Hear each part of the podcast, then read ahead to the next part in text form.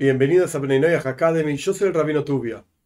Estudiamos de los siete preceptos de Beninoyah, dos preceptos, en forma bastante amplia. ¿A qué me refiero con bastante amplio?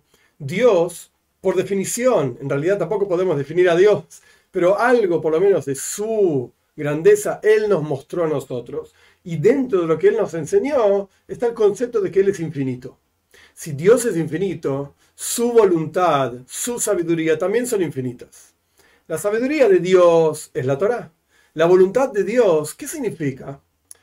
En términos sencillos, la voluntad de Dios quiere decir que en cada aspecto de la creación, sin excepción, en cada aspecto de la vida de cada persona, sin excepción, Dios tiene algo para decir, un mensaje para darnos al respecto de ese asunto, ese aspecto de la creación, al respecto de ese asunto, ese aspecto de la vida de la persona. La Torá, que de vuelta la sabiduría de Dios, que expresa la voluntad de Dios, qué es lo que Dios quiere y qué es lo que Dios no quiere, etcétera, etcétera, tiene algo para decir sobre cada cuestión. Y de vuelta, si Dios es infinito, su voluntad y su sabiduría son infinitas, entonces la Torah también es infinita. Siendo así, podríamos hablar infinitas veces o infinito tiempo, cosa que para mí es imposible porque soy un ser humano. Y para ustedes también es imposible, porque también son seres humanos. Pero podríamos hablar en forma infinita sobre cada uno de los preceptos de Dios, que son la voluntad de Dios. Pero obviamente para nosotros es imposible. Entonces hablamos de forma bastante amplia sobre un precepto, el precepto de idolatría. Hablamos en forma bastante amplia, amplia sobre otro precepto, el precepto de blasfemia. Pues muy bien, es hora de pasar al próximo precepto. Este precepto se llama no comer parte de un animal vivo. Para entender de qué se trata esta cuestión y qué cuestiones se ramifican, qué enseñanzas hay al respecto de este asunto, primero que nada, un poquito de historia. En la Torá, en el relato de la creación, aparece como Dios, en el relato mismo, aparece como Dios le da al primer hombre, junto a su mujer y por supuesto a todos sus descendientes, gobierno control por sobre toda la tierra. Él puede hacer lo que él quiere con toda la tierra. Y le dice que toda la tierra le fue dada a él para alimentarse. ¿Pero de qué se alimentaba el primer hombre?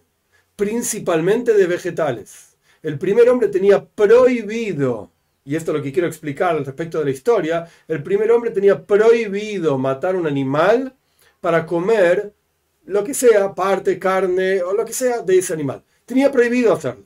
Solamente podía, por así decir, arrancar plantas, vegetales, si quería comer piedras, si lo quiere hacer, lo puede hacer.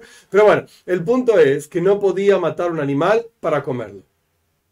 Sin embargo, si encontraba un animal muerto, cosa que puede ocurrir, porque se mueren los animales acá, allá en el campo, lo que sea, esto el primer hombre podía tener beneficio, o sea, podía comérselo si es que quería. Estas son las reglas alimentarias, por así decir, para el primer hombre. Ahora bien, posteriormente, diez generaciones después, aparece Noyaj, que por eso decimos Benay Noyaj, hijos de Noyaj, somos todos hijos de Noyaj al final. Ah, después del diluvio, Dios le permite a Noyaj matar un animal para comerlo. Al primer hombre no se lo permitió, por la razón que sea, no lo sé. Pero a Noyaj sí se lo permitió, matar un animal para comerlo. Pero le prohibió a Noyaj sacar, cortar, arrancar o lo que sea parte de un animal y comérselo mientras ese, mientras ese animal todavía está vivo. El asunto más básico que hay de esto es crueldad. Está vivo ahí el animal, está sangrando y vos te estás comiéndote, no podés aguantar y ya te estás comiendo una parte de ese animal. Es una cuestión extremadamente cruel.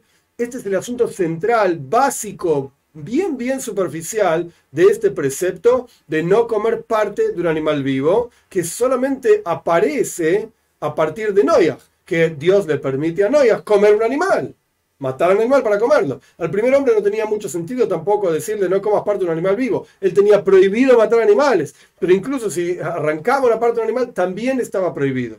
Esto es básicamente una visión superficial de la historia de este precepto. Más detalles, por supuesto, en las próximas clases.